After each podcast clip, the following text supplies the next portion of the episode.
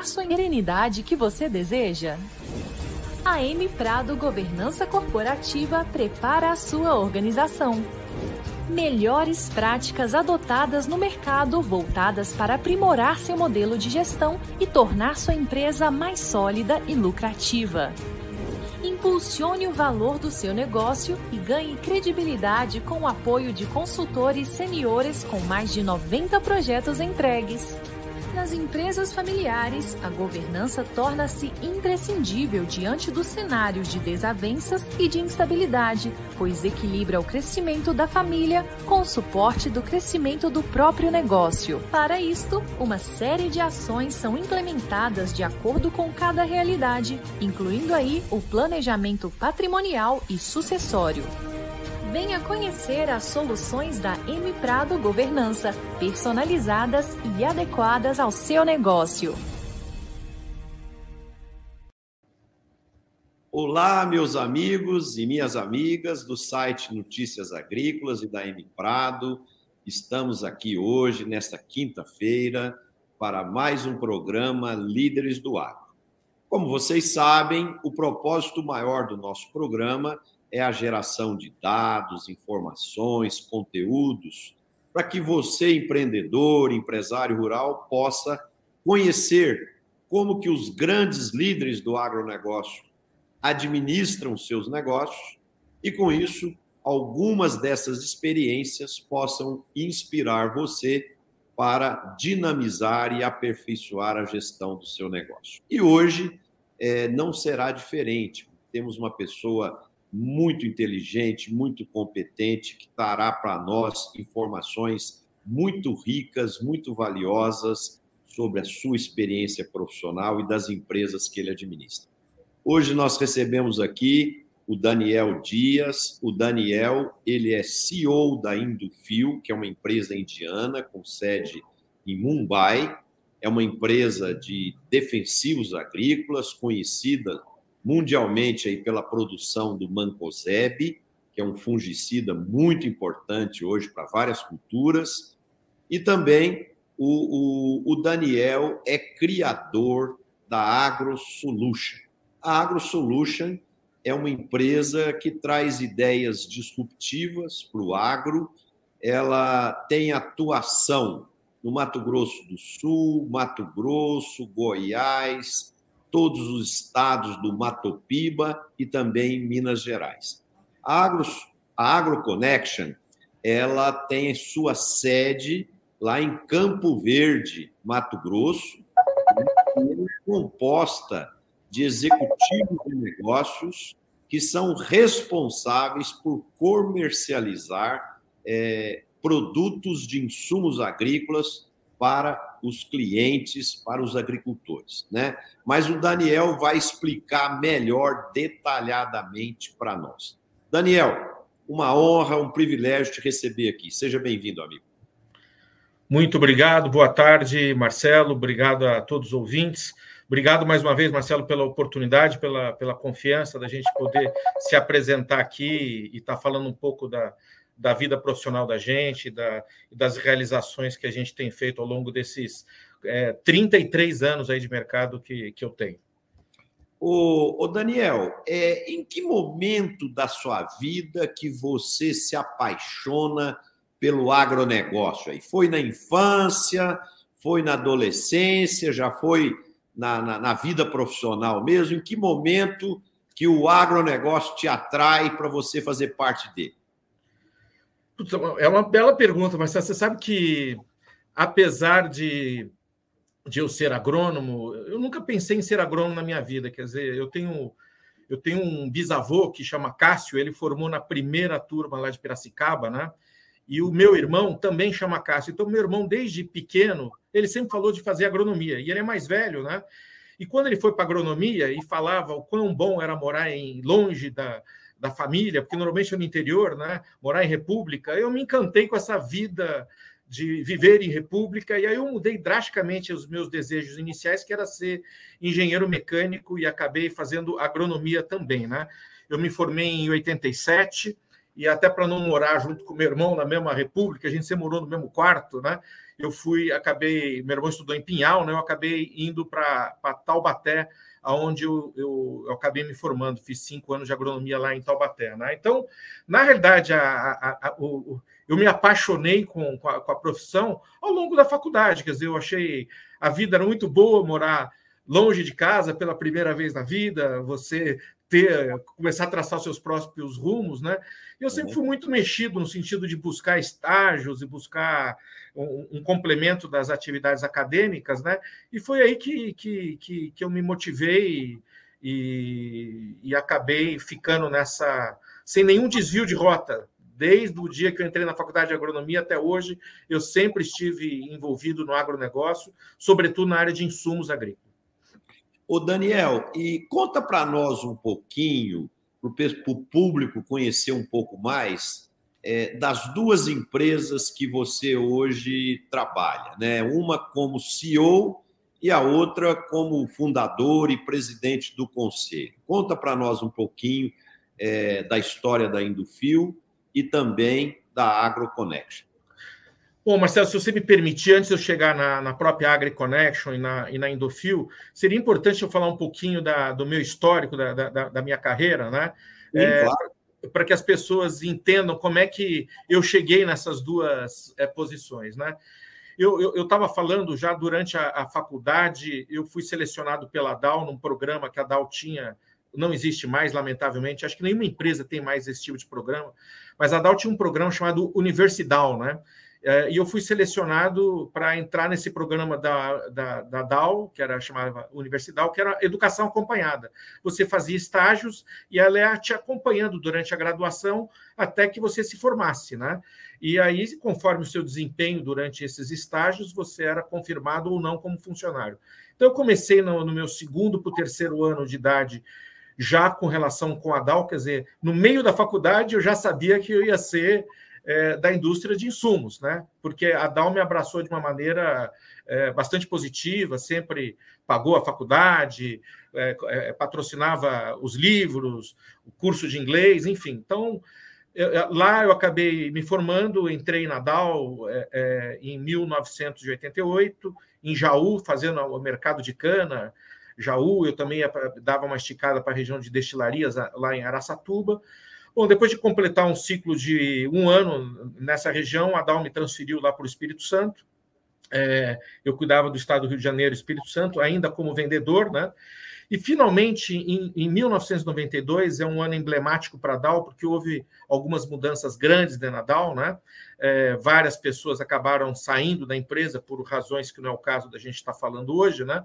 E eu, nessa oportunidade, houve oportunidade para várias pessoas, eu fui um dos escolhidos pela DAO para assumir um cargo de gerência de vendas, e nessa altura eu tinha 28 anos. Né?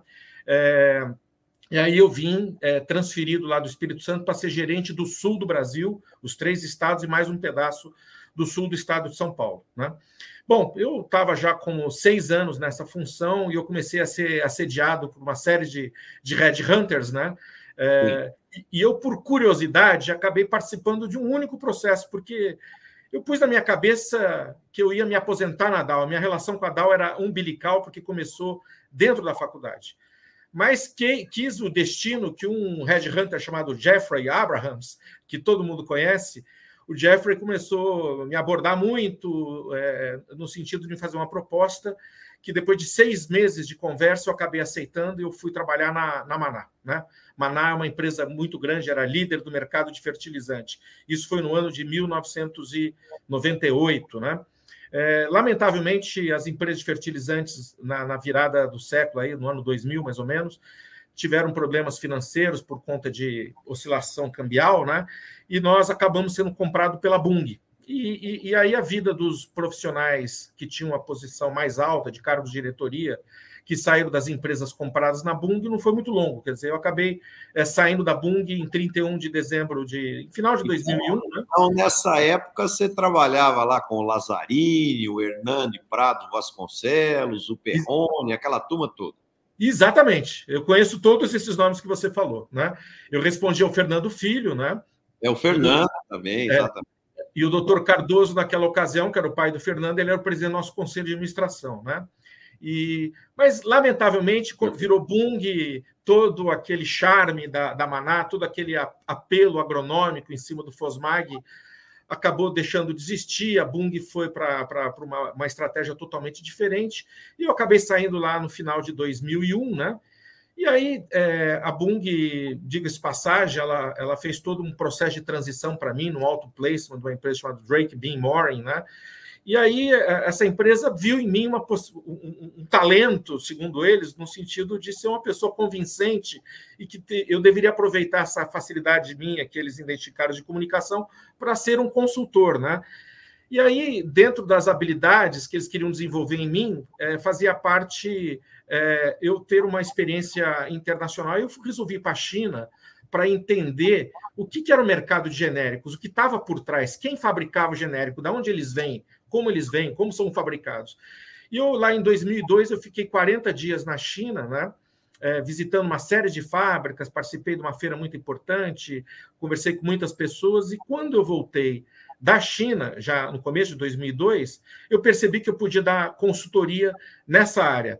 Nessa área que eu digo era no sentido de promover que esses produtos chineses chegassem ao mercado brasileiro é, sem a intermediação de grandes empresas, das grandes multinacionais, né?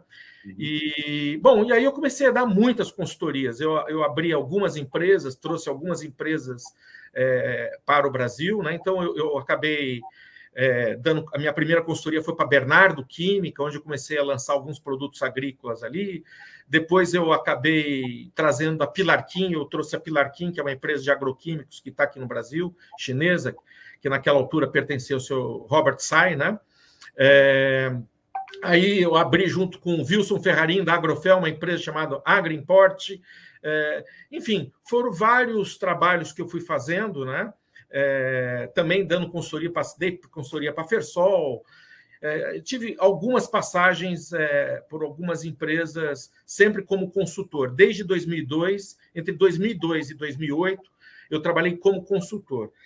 E nesse período, a minha última grande consultoria foi para OCEPAR, Organização das Cooperativas do Estado do Paraná, que naquela ocasião é, tinha acabado de haver em 2008 aquele problema lá do Lehman Brothers, né? É, do, do, do, problema dos bancos, do sistema bancário, e os commodities, assim como aconteceu no ano de 2022, agrícolas, chegaram a triplicar de preço. O fertilizante chegou a mil dólares, como esteve agora nesse ano de 2022, né? E as cooperativas queriam criar uma forma de gerenciar o negócio de insumos agrícolas com maior previsibilidade. E esse era o tema da minha consultoria, né? Uhum. E a solução que eu dei para eles, eu falei, a melhor maneira de a gente ter uma previsibilidade maior é se tornando player, né? E aí as cooperativas acabaram me pagaram a consultoria e me fizeram um convite para ser o diretor executivo da estratégia, botar a operação em, no chão, né? E aí, naquela ocasião, eu criei, ficou está aberta até hoje, ficou bem conhecida. Eu criei uma cooperativa central no Paraná chamada Conagro, né? E a Conagro, naquela ocasião, é, era formada por 21 cooperativas, né? E o objetivo nosso era realmente buscar uma desintermediação do, do, do, do fertilizante e dos defensivos agrícolas, né? E lá eu estive por oito anos. É, eu acabei comprando uma empresa de fertilizantes lá em Paranaguá, que era a Delta, é, reformamos, é, montamos ali uma, uma estrutura com capacidade de, de armazenagem e mistura é, ao longo do ano de um milhão e meio de toneladas, né? Começamos a importar fertilizantes, sempre para as cooperativas, era uma operação fechada para as cooperativas do Paraná, né? É, começamos com 21, terminamos com nove cooperativas, que imagino eu que são as mesmas até hoje. Eu saí lá em 2016, né? E então tinha a Cevale, a Copacol, Copagril, a, a Castrolanda, a, a Batavo, hoje Frisia, né? A Agrária, a Capal, enfim, uma, a Cocari, uma série, enfim, 21 cooperativas e ficaram nove, né? E, e, também fizemos uma série de registros. Mas as cooperativas, conforme foram andando, elas entenderam que não queriam concorrer com as multinacionais, e o projeto acabou, pouco a pouco, é, buscando outros caminhos, e aí eu acabei saindo no final de 2016 é, por uma decisão ali das próprias cooperativas, que já não queriam aquele o projeto da dimensão como nós idealizávamos no começo, né? E eu, na, em seguida, eu, eu, sempre conheci, sempre tive muito conectado com, com, com, o mercado internacional. Eu tive mais de 30 vezes na China, é, na Índia eu tive menos vezes, talvez tenha tido uma meia dúzia de vezes lá, mas muitas vezes para para a Índia também, mercado de fertilizante, Rússia, todo esse leste europeu, visitei quase todos esses países produtores de fertilizantes. Eu tinha muita conexão, e naquela ocasião existia aí essa empresa é, chamada Indofil, é, que estava com interesse de abrir uma operação no Brasil. Então eu saí da Conagro e imediatamente eu comecei a estruturar a operação da Indofil aqui no Brasil. A Indofil, para quem não sabe, é, é, um, é o segundo está junto com o primeiro, a UPL e a Endofil são os maiores produtores de mancozeb no mundo, né? E são os, tranquilamente as duas empresas juntas produzem mais de 60, 65% da produção de mancozeb no mundo. E o mancozeb naquele momento tinha sido percebido pela Embrapa como uma solução para você fazer um gerenciamento de resistência dos triazóis, das estrobirulinas, das carboxabidas, né? Os produtos estavam perdendo eficiência rapidamente. Produtos das grandes empresas, da Bayer, da Singenta, da Corteva. E o que a Embrapa percebeu é que quando você misturava o mancozeb é, a esses produtos, ou se você fazia um, um programa de tratamento onde você colocasse o protetor, no caso o Mancozeb, você tinha uma, um controle melhor, um resultado melhor e uma preservação desses princípios ativos mais modernos. Né? Então, para você ter uma ideia, antes da Embrapa ter essa percepção, o mercado de Mancozeb no Brasil era em torno de 5 a 7 mil toneladas. Hoje o mercado é perto de 70 mil toneladas. Né? Então, com isso, a Indofil tomou a decisão de vir para o Brasil e, e coube a mim fazer essa estruturação da, da, de estruturar a empresa do zero, né? CNPJ, é, aluguel de escritório, toda a estruturação de uma empresa. Né? E nisso já se vão aí praticamente seis anos que eu estou junto com a Endofil, né? É, com, no começo do ano que vem completa seis anos, né? Então, cinco anos e meio, vamos chamar assim. E estamos indo muito bem, graças a Deus. A, é, hoje nós somos uma empresa de 45 milhões de dólares no Brasil, que há cinco anos não tinha venda, né?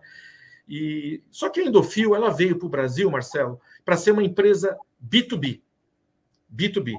E, e, eu comecei a orientar a Endofil que nós deveríamos ir para o B2C, porque o B2B é um mercado que você não consegue é, garantir aos shareholders indianos resultado, porque muitas vezes o seu parceiro B2B ele está preparado para comprar um volume nesse ano e não necessariamente é o mesmo volume ano que vem. Então você começa a entregar resultados flutuantes, né? E para você ter um resultado flat, a melhor opção era ir para o B2C, né?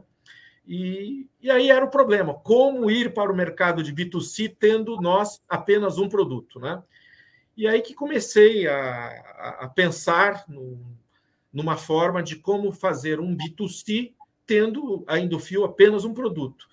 E em cima dessa minha necessidade e de uma e de eu ter conhecido uma série de pessoas que tinham o objetivo também de construir um negócio, que começou-se a desenhar em 2019 a AgriConnection.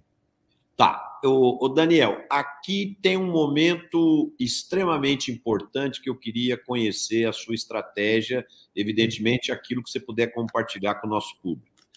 É, a gente sempre ouve dentro das grandes indústrias que a área comercial é a parte mais sensível e mais estratégica da empresa, né?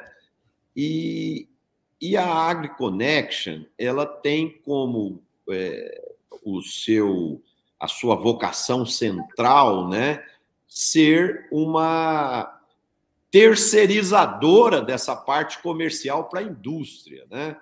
E, e, então, assim, como é que você convenceu é, é, o, o, o, pessoal da Indofil? Tudo bem, porque eles não tinham B2C, mas eu sei que você já representa, você já opera na AgriConnect é, várias outras indústrias, né? Então, qual foi o argumento que você chegou para eles e falou: não, para de operar do, do jeito tradicional e passa para mim aqui que eu vou te entregar os seus resultados esperados. Então, Marcelo, você sabe que, eu não sei se você tem esse número, mas é, de 100% dos registros aprovados no Brasil, é, é, 30% é o que move o mercado. Que em 30% dos registros você move praticamente 100% dos 15 bilhões, que é o tamanho do mercado de agroquímicos no Brasil. Significa que você tem cerca de 70% dos registros aprovados em prateleira e não utilizados. Né? É, e hoje, muitos desses donos desses registros são empresas chinesas, empresas indianas, onde eles fazem esses registros, é, mas eles acabam operando, porque os asiáticos, de maneira geral, eles temem o Brasil. Eles acham que o Brasil é um mercado de alto risco, né? Eu não sei quem colocou isso na cabeça deles, mas os asiáticos, de maneira geral, acreditam que o Brasil é um mercado de alto risco e um mercado que demanda prazo. Então, como eles não têm interesse de dar prazo e como eles não querem correr risco, eles acabam fazendo os seus registros e pegam aquela fila interminável de fornecedores chineses querendo vender sempre nas mesmas empresas, fazer B2B com as Big Five, né? as grandes empresas. Todo mundo quer bater na porta da Corteva, da Bayer, da Singenta, para tentar fazer dessas empresas o B2B desses produtores chineses. E a nossa ideia dentro da AgriConnection né, foi exatamente: é, nós criamos um modelo, Marcelo, é, não foi um modelo que aconteceu, foi pensado. É, a gente começou a, a, desenhar um modelo que pudesse ser uma, uma oportunidade para empresas que não conseguem acessar o mercado a acessar o mercado, né? Então, a AgriConnection é uma empresa, como você bem falou, Marcelo, é uma empresa que vende serviços de venda. Nós somos uma empresa que tem o acesso ao mercado. Então, nós nos especializamos no sentido de termos um time absolutamente competente, né? É, que tem relacionamento, né? E, e que nos traz um diferencial em termos de oportunidade de gerar negócio, gerar vendas, né? E foi, foi isso que nós fizemos em 2019. Eu, é, é importante eu contar essa história, porque senão os meus sócios vão me, me cobrar se eu não comentar sobre o que eu vou lhe falar agora. Mas o, exatamente naquele momento tinha acabado de acontecer a fusão da, da Dow com, com, com a Dupont, né, que se criou a Corteva. Né? E, e a Corteva tinha um modelo muito interessante e único. A, a Corteva, não, desculpa, a Dupont tinha um modelo muito interessante e único. Né? A Corteva era uma das poucas empresas do setor de crop protection que trabalhava com representante de venda terceirizado. A Dupont, né? A Dupont. A Dupont. A Dupont. Dupont e a Dow não, a Dow era CLT. É. Dupont e Pioneer fazia isso. Né? É, exatamente. E quando virou Corteva, a orientação foi que todo mundo deveria ser CLT. Então, aquelas pessoas que nasceram é, soltas como representantes dentro da Dupont não estavam satisfeitas com este novo modelo CLT. Né?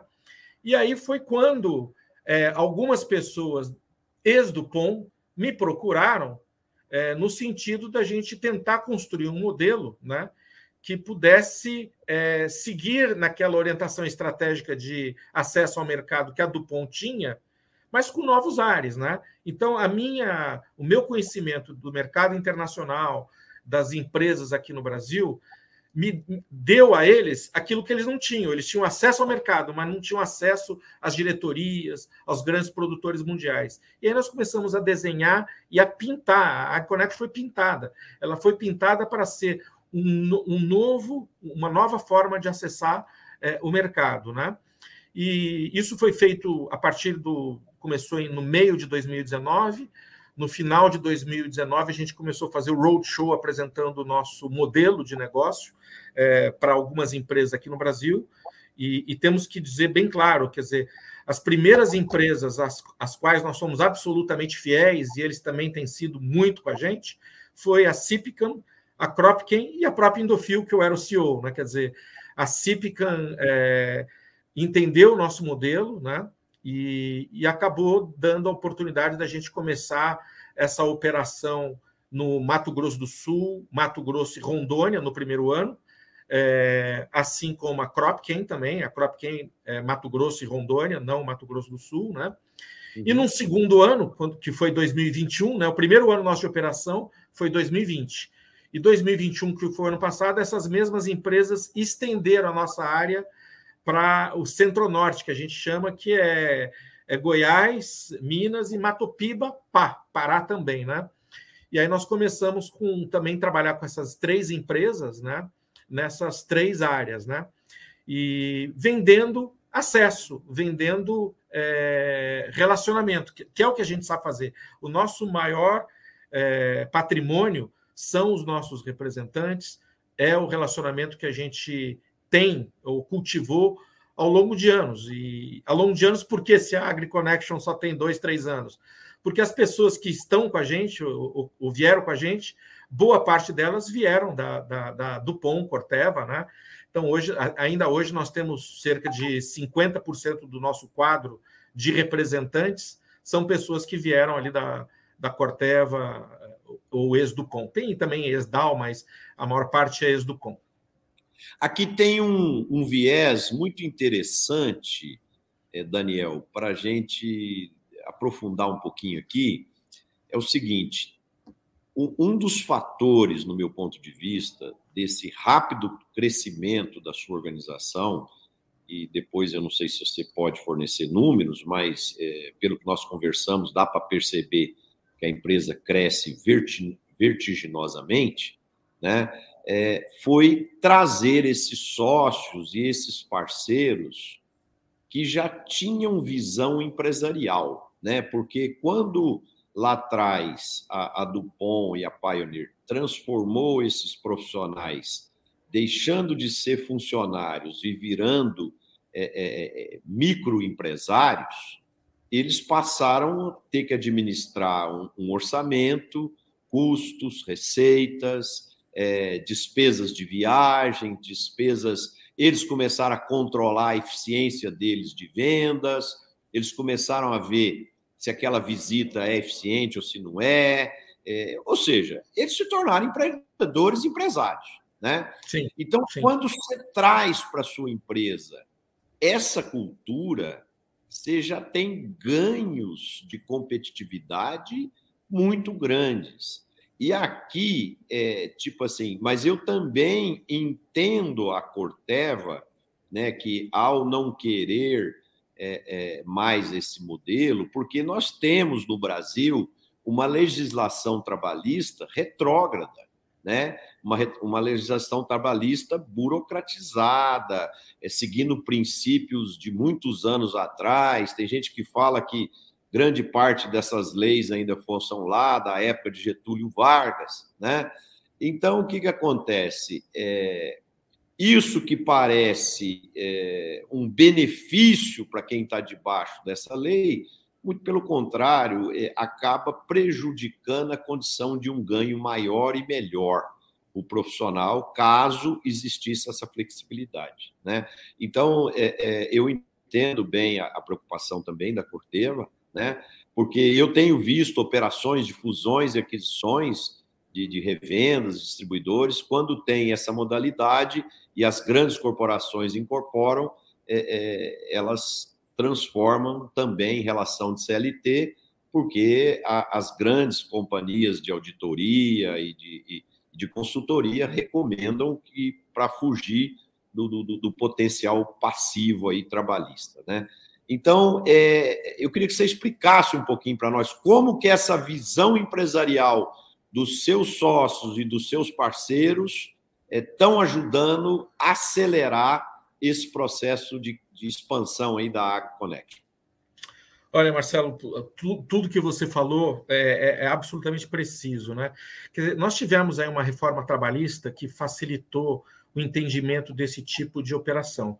E vou dizer, nós da AgConnect tivemos uma sorte muito grande, porque exatamente num primeiro momento, a nova Corteva, ela tendeu a sair do modelo Dupont para ir para o modelo Dow, né?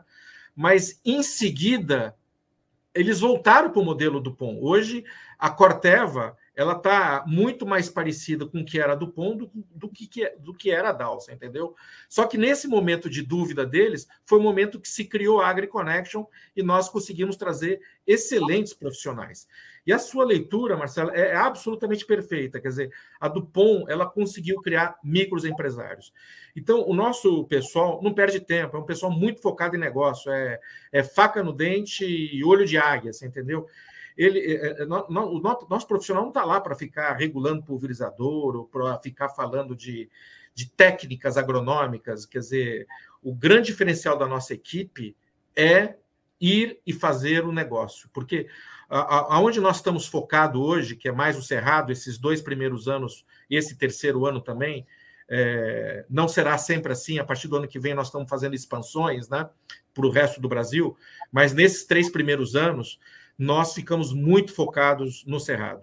E esse pessoal do Cerrado, você sabe tão bem quanto eu, Marcelo, eles têm consultores, eles têm consultores na parte de entomologia, na área de fitopatologia, na área de solos, é, na área de herbologia. Quer dizer, hoje um, um grande produtor no Mato Grosso, ele não espera que a multinacional fique levando soluções, porque ele já tem os consultores ou as consultorias que ele contrata, né? Então, o nosso pessoal não perde tempo, ele vai lá para fazer negócio.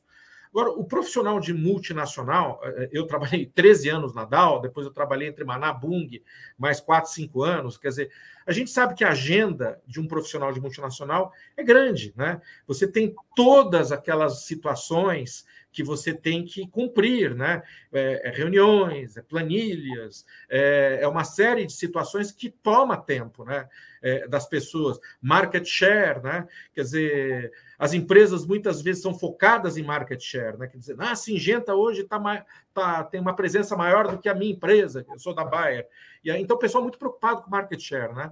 Nós da Connect não temos preocupação nenhuma de market share. A nossa preocupação é dinheiro no bolso, né? Quer dizer, é levar uma boa alternativa em termos de produto de qualidade e preço competitivo para os nossos clientes, né? Em cima de clientes que efetivamente vão comprar e vão cumprir os compromissos com a gente. Quer dizer, o mercado é muito grande, Marcelo. Então, o, o, até a gente fala isso para as empresas que buscam os nossos serviços. A gente não acessa cliente ruim, a gente só acessa cliente bom, né?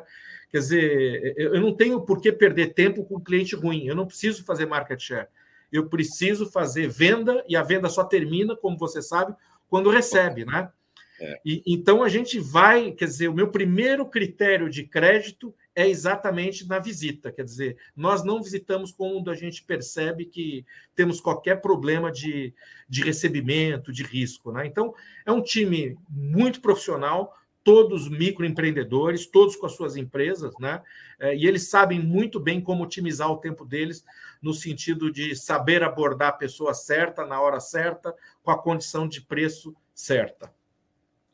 O Daniel, você acredita? Vamos olhar um pouquinho, vamos projetar cinco anos para frente aí. Você acredita que esse modelo seu ele vai se estender a todo o portfólio de insumos agrícolas? Daqui a um tempo a AgConnection vai ter biológicos, fertilizantes, sementes, inoculantes e fertilizantes especiais, etc, etc. Você acha que isso é uma tendência? Porque quanto maior for o seu portfólio também, mais competitivo você fica, né? Porque o, o, o seu cliente vai falar, poxa, quando chega o, o, o representante aqui da Connection, ele tem tudo aquilo que eu preciso. Você acha que a tendência é expandir o seu portfólio? Mas, Marcelo, é, mais uma vez, é, eu gosto das deixas que você dá, que me permite estar tá, tá, tá falando. Quer dizer, o objetivo, o que é a Connection, para todo mundo ter um bom entendimento? Nós somos uma plataforma, né? Nós somos um marketplace. Mas o nome AgriConnection sempre remete a alguma coisa digital, né? Mas nós não somos digital, nós somos uma estrutura física. Nós não temos loja e nem queremos ter loja, nós não temos armazém, nem queremos ter é, armazéns. Nós somos uma, uma, uma, uma, empresa de low cost, quer dizer, é, muito parecida com essas empresas aéreas, a Blue Jet e tal. Quer dizer, a filosofia da empresa é ter um custo administrativo muito pequeno, né? Então nós temos uma equipe extremamente capaz, extremamente profissional, que entende muito bem desse mercado, e nós oferecemos essa plataforma. Inicialmente, nós começamos a trabalhar com Cipcan, Cropken, Indofil. E aí outras pequenas empresas também estiveram com a gente, tenho que mencioná-las, né, para não deixá-las para trás, mas nós tivemos a Isagro, nós tivemos aí a própria Pilarquim, nós tivemos a YPF, que é uma empresa lá da Argentina, enfim, nós tivemos outras pequenas empresas junto com a gente desde o começo é, também. Mas quando você soma o portfólio dessas pequenas empresas, mais o da Cívica, mais o da Cropken, o portfólio da AgriConnection era tão bom quanto o portfólio das grandes empresas, né? Então a gente chegou fazendo frente às empresas, né? E é isso que, que, o, que o mercado não se apercebeu e nem nós, porque a gente, ao término do primeiro ano, Marcelo, a gente estava com faturamento eh, já perto de 60 milhões de dólares, já o primeiro ano de, de, de venda, né? Quer dizer, então foi um modelo desenhado, pensado, mas que deu super certo. E, e quando nós navegamos para o segundo ano, que foi do ano 2021, nós percebemos que o que nos faltava eram os commodities de alto volume. O que é commodity de alto volume? Glifosato, 2,4-D, o próprio Mancozeb, atrazina. E nós percebemos que esses produtos não eram de interesse nem da Cropken, nem da própria Cipcan, tampouco da Endofil, que nem sequer tem esses produtos, né? Porque eles preferiam investir o seu work capital, o giro do seu dinheiro, para operar produtos de melhor remuneração, né? E, e, e, o glifosato é um produto marginal em termos de rentabilidade, né? E aí ô, essa... ô, ô, Daniel, dá só um break aqui que eu quero fazer um comentário do que você vai falar aí. Uhum. Eu queria, eu acho que é muito oportuno. É, eu tenho uma, eu tenho uma tese comigo.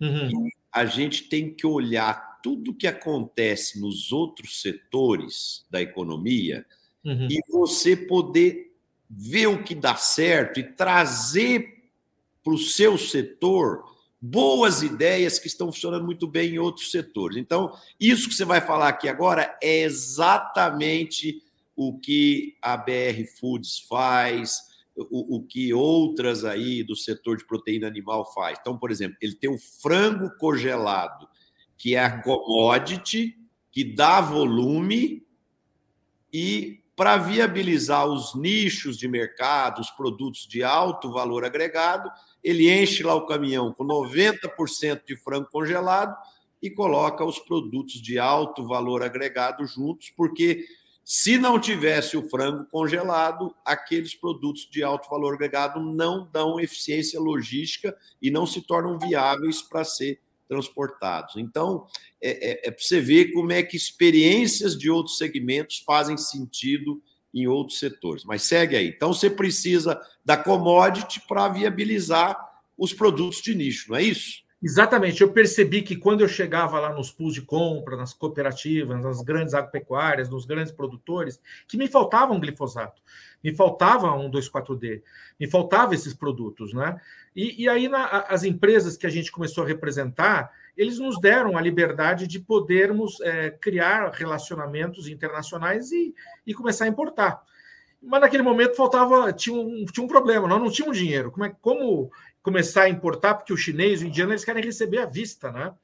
Mas aí a gente começou a, a, costurar relacionamentos, tanto com o sistema financeiro como com traders, né? E nós conseguimos aí eh, trazer pessoas que acreditaram no nosso projeto e começaram a nos financiar.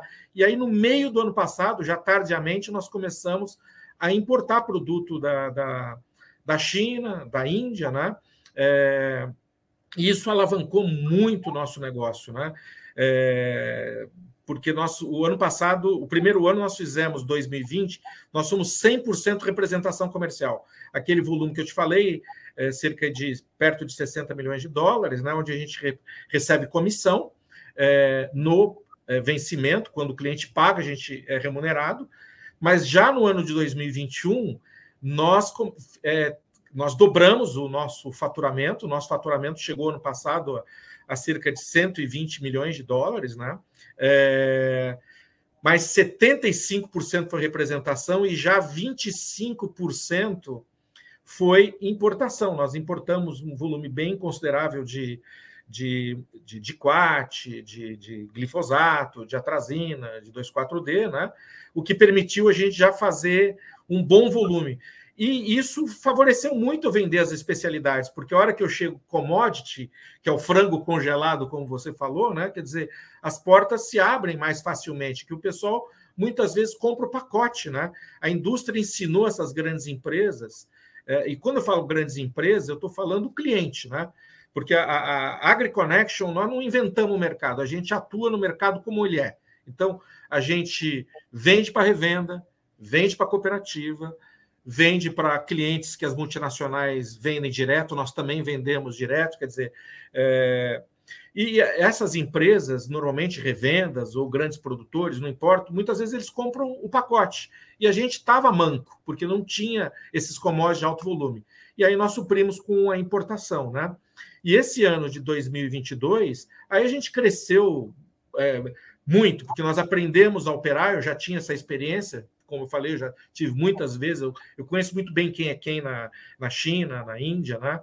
E esse ano a gente, mais uma vez, está dobrando, nós vamos passar de 300 milhões de dólares de, de faturamento esse ano, né?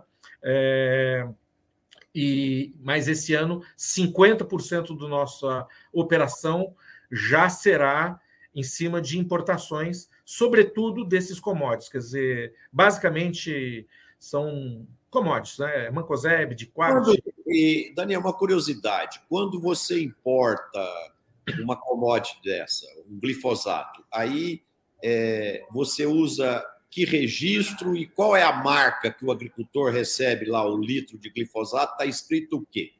Ah, lembra que eu falei lá no começo que tem 70% dos registros aprovados estão em prateleira, não são usados, né? Uhum. Então, pra você ter uma ideia, tem muitas empresas chinesas que têm a sua própria marca, mas ele nunca vendeu no Brasil, porque ele acaba suprindo a multinacional de produto técnico, ou Sim. mesmo do formulado, mas no rótulo da multinacional. Aí o que, que eu comecei a, tra a trazer? Eu comecei a trazer produto de marca desconhecida, mas de fabricante conhecido. Você pegava lá o produto, ó, oh, tá vendo aqui esse produto da Corteva? O fabricante do produto da Corteva é o mesmo do meu. E aí, a, o, pela credibilidade que a gente tem, Marcelo, que é importante dizer, nós não temos nenhum, nenhum representante nosso, a nossa equipe hoje, nós temos 40 representantes no Cerrado, né? nessa região que eu lhe falei, MS, MT, Rondônia, é, depois o Mato Piba, Pará, é, Goiás e, e, Minas Gerais, né? É, nós temos 40 representantes. Todas essas pessoas, eles têm pelo menos 10 anos de experiência nas suas regiões. E essa foi a grande sacada da Dupont, que eu reverencio, porque para mim eles foram os melhores em termos de entendimento, né? Quer dizer, é, enquanto Nadal muitas vezes tinha disputa, porque a Dal gostava muito de contratar pessoas que na entrevista falavam: meu desejo é ser presidente. Aí a Dal contratava. Só que quando você põe muita gente querendo ser presidente dentro de uma mesma empresa, você começa a ter conflito. Todo mundo quer crescer, todo mundo quer virar gerente, todo mundo quer virar diretor, todo mundo quer ser presidente, todo mundo quer ir para o exterior.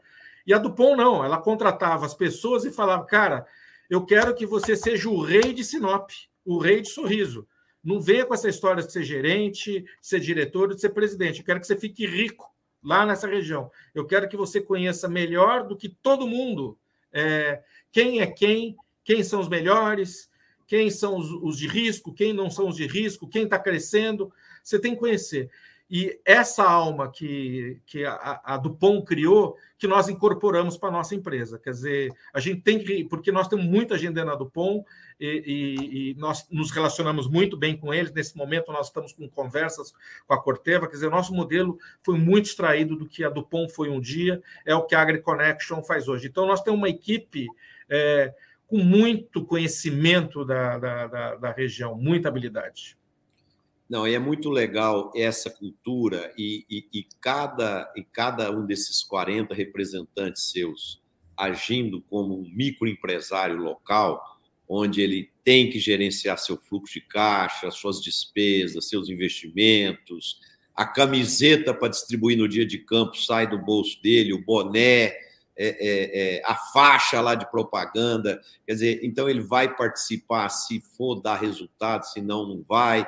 Quer dizer, então é, é, é muito legal essa cultura e, e, eu acho que você tem que preservar para poder continuar esse caminho aí de dobrar a sua receita todos os anos. Daniel, você que conhece a fundo o mercado de insumos agrícolas e defensivos, como que você está vendo esse crescimento exponencial aí do setor de biológicos, 50%, 60% ao ano de crescimento? Como é que você está vendo esse boom? Isso vai continuar? É, como, como que você está enxergando esse contexto? Ah, eu, Marcelo, eu acho que é bem-vindo, quer dizer, o mercado sempre busca, em todos os setores, soluções mais sustentáveis, né? Quer dizer, não tem o que se dizer. Eu acho que é, quando você incentiva esse tipo de produto, você também incentiva a pesquisa. E há de se descobrir cada vez coisas melhores, né? Então, é, como eu falei, nós da Agriconé, nós não inventamos o mercado, nós atuamos é, como o mercado é e faz parte hoje do mercado os biológicos. Então, hoje nós estamos constituindo parcerias né, é, de biológicos, nós estamos aí é, basicamente iniciando a operação com duas empresas, né? Ainda são movimentos iniciais, mas estamos sendo procurados por muitas empresas, inclusive estrangeiras, empresas grandes, né? É, que trabalham já com multinacionais, né? Que também estão buscando na AgriConnection uma plataforma para acessar o mercado. Como ele disse, Todo mundo, quando vem no Brasil, quer acessar o mercado via Singenta, via Damar, via Corteva, todo mundo vai no mesmo lugar. E a AgriConnection aparece como uma alternativa de acessar mercado. Então, hoje, nós somos voluntariamente procurados por várias empresas chinesas, por várias empresas indianas e empresas de biológico. Tem muitas da Europa, muitas da Europa, e também tem empresas muito boas. Essa semana, inclusive, nós estivemos conversando com uma empresa absolutamente nacional, onde nós estamos conversando aí no sentido de, de, de, de talvez estar tá fazendo alguma coisa com, com eles também, né? Quer dizer, eu acredito muito nessas soluções biológicas, a gente já vê muitos resultados, né? É, a gente a, a, apesar da gente vender o que o mercado quer comprar, né? Mas a gente não por isso a gente não está perto do, da, do, da, do centro de pesquisa, da, das unidades que nós temos, sobretudo no Mato Grosso, né? Então a gente vê muito trabalho. Essas empresas biológicas estão gastando muito dinheiro no sentido de fazer desenvolvimento, de mostrar a eficácia e os resultados, né? E nós estamos juntos. Nós abrimos, é, para você ter uma ideia, nós abrimos em fevereiro deste ano uma empresa chamada AgriConnection Essentials, né? E esta empresa, Marcelo, é a empresa que nós focamos. Hoje nós estamos com cerca de 10 representantes nessa empresa, na mesma região que tem os 40 de crop protection, nós temos 10 de especialidades. E esta empresa é o que a gente vende é, essas especialidades. Nós colocamos é, os biológicos com esse time, porque esse é um time mais técnico, é um time que argumenta agronomia, argumenta resultado, argumenta tecnologia, né? E estamos crescendo. Essa empresa já vai ser uma empresa esse ano, a, a Essentials vai ser uma empresa que vai faturar perto de seus 40 milhões de reais, né? Não é tão grande quanto o negócio de crop protection, mas o, o resultado é, financeiro dessa operação é melhor do que o do crop protection. Crop protection você ganha no volume, a margem é muito pequena, a comissão é pequena, mas o volume ele traz uma, uma, uma sustentação. Esse tipo de produto é um produto que não dá muito volume. Você está falando, está crescendo muito, né? Mas hoje uhum. não dá volume, mas dá rentabilidade, né? Então nós uhum. estamos firme, muito firme, é, no sentido de estarmos trabalhando aí, é, não só com biológico, mas também com bioestimulantes, com, com com folhares, com, com, com, com algas. Nós estamos com um portfólio bastante interessante nessa área de especialidades. Ô Daniel, agora vou fazer uma pergunta difícil aqui para você. Vamos é... lá.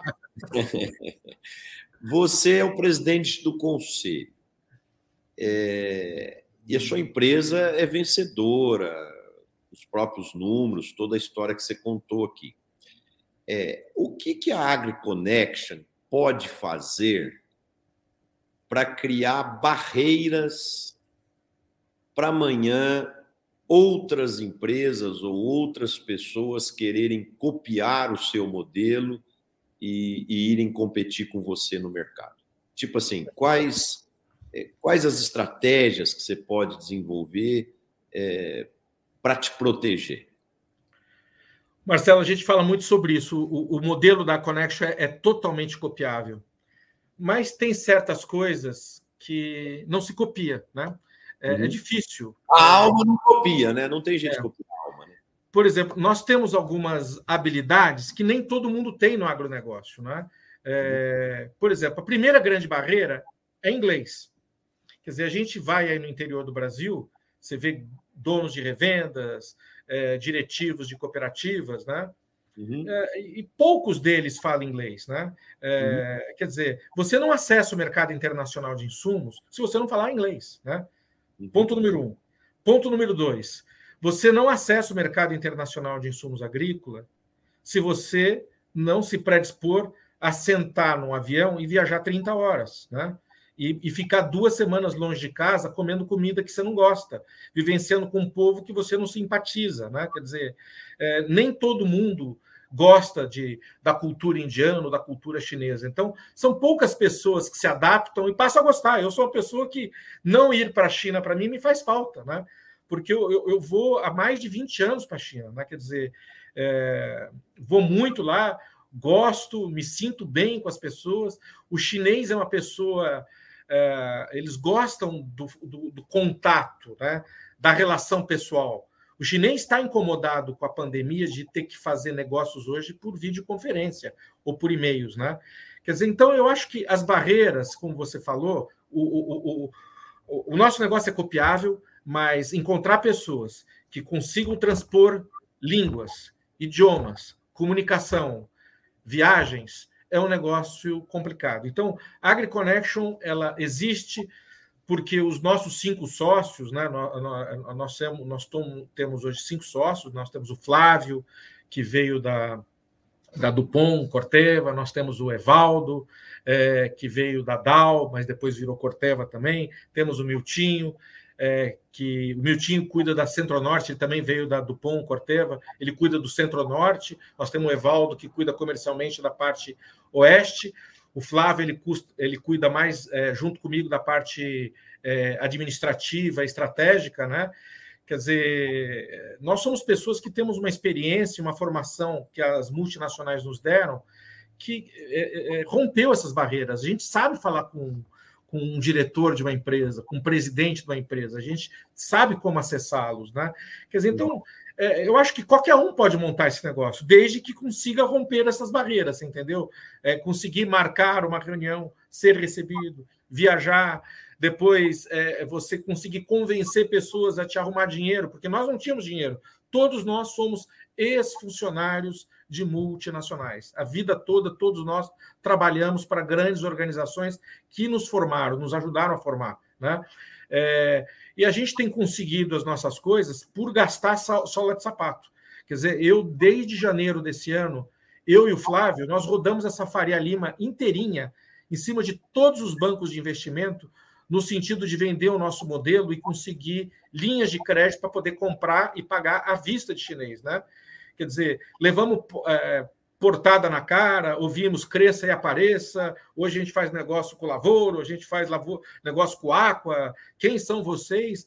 Mas, cara, a gente não era muita coisa, mas hoje a gente está passando a ser alguma coisa e pretendemos continuar sendo uma das referências de acesso ao mercado. Hoje nós temos vários modelos interessantes, é, hoje tem muitos distribuidores, muitas revendas que são nossos clientes, dependem do trabalho que a gente está fazendo, a gente passou uma opção, porque as empresas cada vez mais estão selecionando seus canais de distribuição.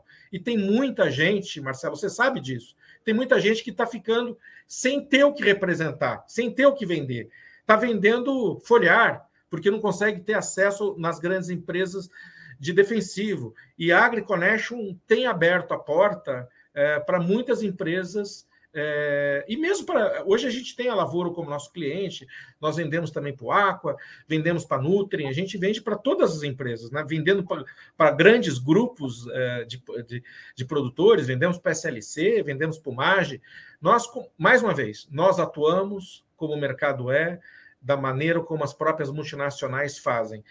Ora por revenda, ora por cooperativa, nós só não temos distribuidor, nós, nós, somos uma empresa aberta a todo mundo, nós não, não, criamos relações de compromisso, isso até hoje nós não fizemos. Não que não possamos fazer, mas não temos feito desse jeito né, hoje em dia. E, e, e, no futuro, vocês vão ter também canais digitais de comercialização, tipo assim, para um, um cliente que está habituado a comprar de vocês, seja um, uma revenda ou um agricultor ele entrar lá numa plataforma e fazer aquisição eletrônica, vai ter isso também? Ou vocês fazem questão de, de preservar esse contato, esses relacionamentos presenciais e tal? Como é, como é que está essa questão? Não, nós estamos hoje bem próximos. É, é, você sabe que quando você começa a visitar banco, é, banco hoje eles querem que tudo esteja dentro do celular, né? Então eles perguntam: vocês são digital? Vocês estão aqui? Vocês têm uma plataforma no celular? Não, não temos. Nós fizemos até uma, uma forma de tentar acessar os nossos clientes via digital, mas ela não, não teve muito sucesso. Ela só tem servido para aproximar, mas na hora de concluir os negócios a gente tem feito da forma presencial, né? Mas uhum. hoje nós somos, nós temos uma parceria muito importante com com Orbia, né? É, muito importante. É, também nós temos uma parceria com uma grande multinacional, uma das líderes de mercado, dentro de uma plataforma fechada, né? onde a gente atende os distribuidores desta empresa. Esta é uma empresa que ela vem é, trabalhando no sentido de ter os seus distribuidores cada vez mais fechados com ela. E ela convidou algumas empresas a completar portfólio é, através dessa plataforma, que é uma plataforma fechada. E a AgriConnection é uma das empresas escolhidas. Então, hoje a gente começa a ter bons relacionamentos com também as multinacionais, né? É, é, e estamos, estamos conectados aí com o Orbia. Eu acho que nós somos é, talvez um dos principais parceiros do Orbia hoje é, tem sido a AgriConnection, né? E estamos buscando. Pois não. É, pode terminar, pode terminar. Não, estamos buscando outras oportunidades é, digitais, a gente sempre está tá, tá buscando. Então, vamos tentar melhorar a nossa, tentamos, é, pensamos em trazer um parceiro aí que trazia uma tecnologia white label, né? Eles têm, e a gente ia fazer uma plataforma é, própria da Connection, mas na verdade a gente se surpreendeu o, o trabalho com, com, com, com, com Orbia tem sido bastante interessante, mas nós estamos muito atentos sempre a, a, a oportunidades que surgem, Marcelo. Legal. O, o Daniel, é, eu imagino que muitos jovens que assistiram a gente ou estão assistindo a gente ficaram com vontade de trabalhar com você na sua empresa. Algum jovem está se formando agora e tal. Só que você falou que o, os seus 40 representantes comerciais aí têm no mínimo 10 anos de experiência em suas respectivas regiões. É, em que momento da expansão ou do crescimento da companhia que a AgriConnection vai abrir uma oportunidade para um agrônomo recém-formado? Olha, Marcelo, você sabe que o, o perfil nosso que a gente busca de pessoas não é uma coisa que se conquista, sabe? Eu percebo que a pessoa nasce com determinadas habilidades, sabe?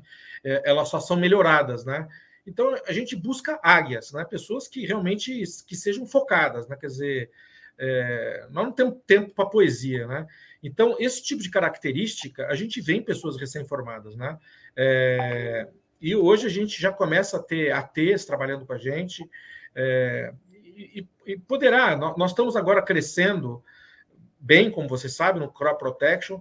Nós estamos, a partir agora do próximo ano, é, nós estamos criando a AgriConnection Sul, né, que vai atuar nos três estados do Sul. Estamos também criando a AgriConnection Sudeste e a AgriConnection Nordeste. Né? É, nós estamos trazendo três novos sócios. Nós temos um modelo que sempre o líder da, das operações ele se torna sócio da AgriConnection. Né? E, uhum. estamos formando equipe, né? E nós não somos fechados. A, a, gente se preocupa muito com o perfil da pessoa. Quer dizer, se a gente percebe que, que é uma pessoa focada, sabe o que está fazendo, que tem gente que às vezes pega no tranco, né? Ele vai lá, não sabe exatamente o que tem que fazer, como tem que fazer, tem que seguir um manual todo cheio de, de situações que as multinacionais criam, né? Eu vejo aqui no Indofil, nós temos política para tudo aqui que vem da Índia, eu tenho que traduzir política, quer dizer, a gente tem que andar dentro da política, quer dizer, A AgriConnection, ela, não vou dizer que a gente não está construindo as nossas políticas, é evidente, nós estamos criando uma governança, uma gestão, você tem que ter regras, tem que ter procedimentos, né? Mas eu acho que nós somos mais livres, né? No sentido de buscar agilidade e fechar negócio. E essa característica, Marcelo, não necessariamente se conquistou com pessoas que têm mais de 10, 15 anos de mercado. Quer dizer, é possível se identificar pessoas com essas habilidades, né? Mas tem que ser pessoas que realmente queiram ganhar dinheiro, né? Quer dizer, é... porque a gente vê muita gente. Nos olhos, né? Hã? Tenha sangue nos olhos. Exatamente. A gente vê muita gente que quer ser presidente, quer ser diretor, quer ser isso, quer aquilo. E o nosso pessoal não. O nosso pessoal é muito simples, Marcelo. É, você vê lá um, um representante nosso, é gente simples, do campo, que vive lá no, no meio do, do, do, das cidades aí do interior do Brasil e vive feliz, sabe? Com a vida rural, com a vida o conforto que a região dá, sabe? E sem querer ficar visitando shopping, visitar esse tipo de coisa, querer crescer. Meu desejo é ir para uma cidade grande, que não tem nada disso. O pessoal, o desejo é, é fazer dinheiro, é o grande ativo que a gente busca. E se tiver uma pessoa aí com 25 anos, 23 anos, que formou e que tem um ativo de relacionamento, isso nos interessa muito. Porque às vezes você tem um filho de um produtor, né? É, focado em fazer negócio e que conhece toda uma gama de produtores e que ele pode fazer desse relacionamento um diferencial, que é o que a gente busca, né? Quer dizer, é, outra barreira que a gente está falando de barreira é a qualidade das pessoas, quer dizer, não é qualquer representante. Não é qualquer representante. O, Daniel, é, essa semana eu estava lendo na, nas mídias aí uma série de reportagens sobre também a, a importância dos profissionais 50 mais, né? Sim. Nós estamos falando aqui dos jovens, mas é importante também que as empresas e que você e seus sócios aí estejam atentos a esses profissionais de 50, 60 anos, mas que estão ainda cheio de entusiasmo, cheio de gás, cheio de porque tem sido feito estudos que o índice de eficiência dos, dos, profissionais maduros, em muitos casos, tem sido muito produtivos e muito eficientes. Né? Então, eu acho que a gente não pode limitar a competência pela idade, né? até porque a longevidade tem crescido e a gente tem que valorizar profissionais mais sêniores também, dando experiência para eles. Voltando àquela história que você fala, né? tem que estar com a faca nos dentes ali para fazer negócio, gerar resultado e assim por diante. A idade é um mero é, componente. Ô Marcelo, eu vou fazer uma pergunta para você. Eu tenho certeza, você vai me dizer, essa pergunta foi encomendada. Acho que foram meus sócios que pediram para você fazer essa pergunta para mim, né? Não, porque... não, foi que veio na minha cabeça aqui agora. É impressionante, porque você sabe que os meus sócios todos estão na casa dos 30 anos, né? Quer dizer, eu tenho sócio aí de 34 anos tenho sócio de 37 anos, 39 anos. O, o mais velhinho deles aí está perto de 50 anos, né? E eu fiz agora no mês, de, no mês de agosto, eu fiz 60 anos. Então, eu sou o velhinho deles, né? Quer dizer, às vezes eles até carinhosamente me chamam de tio da Suquita. Não me incomoda, porque o tio da Suquita ele tinha olhos para uma menina bonita no elevador, sabe? Quem lembra da propaganda da Suquita, né? E mas eu tô cheio de gás. Eu, eu a vida toda gostei muito de criar esses novos modelos de acesso, como eu falei da Conagro. Agora me sinto muito feliz de, de ter ajudado, colaborado junto com eles a construir um modelo que tem sido reconhecido, tem sido vencedor, né? Que é a AgriConnection. Cada um no seu papel. Eu, eu, eu sei que eu trouxe alguma coisa que eles não tinham. Eles me dão o que eu não conseguiria fazer, porque realmente o, o Miltinho, o Evaldo, né? É, quer dizer, o relacionamento que, que eles têm hoje no campo e as, os times que eles construíram, né? É, é, é, é muito grande. Eu estou esquecendo de falar, de falar aqui do Vinícius, né? Porque eles certamente ouvirão essa, essa nossa entrevista aqui, né? O Vinícius é o nosso sócio ali da AgriConnection Essentials, né? E o Vinícius uhum. é o cara que está construindo para a gente esse negócio hoje, que já vai vender esse ano cerca de 40 milhões de reais, né? Quer dizer, e todos eles são muito mais jovens, né? Ô, Daniel, mas hum. eu, eu vou te falar de coração aqui.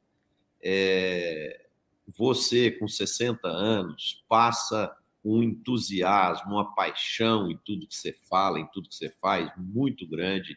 E por isso que essa tese que eu estou defendendo aqui para a turma de mais de 50 é, é, é muito válida, porque é, eu também tenho 66 e eu estou cheio de sonhos, cheio de planos, eu quero fazer minha empresa crescer, eu quero abrir novas frentes. Então, eu penso assim, por exemplo, eu corro 10 quilômetros todo dia de manhã, é, então, você estando com a saúde boa e a cabeça boa, não tem, não tem questão de idade que segura o entusiasmo da gente, não. É verdade. O Daniel, nós estamos já com uma hora de programa e para fechar nossa entrevista, eu gosto de conhecer um pouquinho também do lado humano, do lado pessoal do entrevistado. Uhum. Então, eu queria saber de você, nos finais de semana aí, na hora de, de desligar um pouco dos negócios tal, quais são os hobbies, quais são os esportes, o que, que você gosta de fazer para se divertir, para distrair, com o que, que Olha, você Marcelo, desestressa aí? Eu tenho, eu tenho duas filhas, né? Dizem que agrônomo faz filha, né? E eu, eu não fugi à regra, eu tenho duas meninas, né? As duas meninas já grandes, a mais velha, a Lara, com 32 anos, a mais nova, a Thaís, com 28 anos, ambas casadas, muito bem casadas, ambas uh, entenderam a dinâmica da vida, elas têm a sua própria profissão, estão bem nas atividades, nos empregos que têm, né? Mas a minha filha mais velha já me deu dois netos, né? Eu tenho os meus netos, é, que, é o, que é o Luca e a Antonella, né? O Luca tá, vai fazer cinco anos agora em outubro e a Antonella um ano também agora em outubro, daqui a algumas semanas, né? E uhum. então o tempo, eu hoje eu estou tendo que me, me, dividir, né? Eu tenho que me dividir com a Agri Connection, tenho que me dividir com a, com a Endofil. É, tenho a minha esposa que reclama da ausência das meninas que saíram de casa, então hoje a gente não tem mais as meninas em casa. Então, os meus fins de semana hoje são muito ocupados em cima de estar próximo das minhas filhas, de conviver com os netos. A gente se diverte muito, a gente, a, a gente é uma família é, bem unida, né? Nós temos aí o, o meu sogro, que tem aí é, 92 anos de idade, que está muito próximo a gente. Então, a gente tem uma vida familiar é, muito próxima e que ficou mais próximo ainda com, com a pandemia, porque nós começamos a alugar casas na, em Avaré, na represa, e, e depois íamos para outro local, tal. Então a gente aprendeu muito a conviver agora com as famílias, agora todo mundo casado, com, com, com os filhos, tal. Então o meu tempo é muito dedicado à, à atividade familiar, é, é, o que eu tenho feito hoje, né? Legal. Bom, Daniel, queria agradecer muito a sua presença. É, foi fantástico aqui o nosso papo. Espero que os nossos internautas tenham gostado do programa. Quem gostou, bota um like aí, compartilhe com seus amigos, seus familiares. Quem ainda não se inscreveu nos nossos canais aí do site Notícias Agrícolas, da M Prado, se inscrevam para saberem quando vai ter as novas entrevistas, né? E para fechar, eu queria que em um minuto aí você deixasse uma mensagem é, para os nossos espectadores e espectadoras aí é, de final de programa. Olha, Marcelo, eu, eu falei, eu tenho 60 anos. Eu, em 2002, quando eu, logo que eu saí da Bung, eu botei na minha cabeça que eu ia ser dono de alguma coisa, que eu ia montar alguma coisa. E eu persegui esse objetivo até o último momento. Eu estava achando que, que eu já não ia conseguir, não ia fazer, mas eu nunca deixei de acreditar naquilo que eu acreditava, sabe? De manter uma linha de raciocínio. Eu quis é, o destino que eu encontrasse esses sócios, que nós tivéssemos alinhamento que nós tivemos, né? No sentido de construir essa a ideia disruptiva, né? E, e você veja, eu, eu já li muitos livros, você sabe de muitos empresários que se fizeram depois dos 50 anos, alguns até depois de 55, perto de, de 60 anos, como a Toyota, por exemplo. Quer dizer, e, e nós estamos num momento muito bacana, Marcelo. Quer dizer, é, eles mais novos do que eu, talvez estão no momento certo de empreender, eu já no momento tardio, mas sem nunca desistir. Então, o recado que eu que eu deixo é, cara, nós somos fruto das nossas decisões e dos movimentos que a gente faça. A única coisa que a gente não pode se permitir é não fazer movimentos. Então, se movimentem, acredite no que você pensa, que todos atingirão seus objetivos. Eu não tenho a menor dúvida disso, Marcelo. Com certeza, Daniel. Muito obrigado, amigo. Foi um prazerzaço aí te receber aqui. É, conteúdo muito rico. Tenho certeza que os nossos ouvintes aí vão gostar muito e, e fico muito feliz aí de ver o seu sucesso, o seu crescimento. Isso é fruto de muita luta sua, dos seus sócios e do time todo aí da sua organização. Parabéns e queria agradecer a todos que estiveram conosco até agora e a gente se vê novamente quinta-feira é, às 17h30 horas com mais um programa Líderes do Agro. Um abraço a todos, um bom final de semana e a gente se vê na próxima semana. Abraço. Obrigado, Marcelo. Obrigado pela oportunidade. Obrigado, um abraço. Um abraço.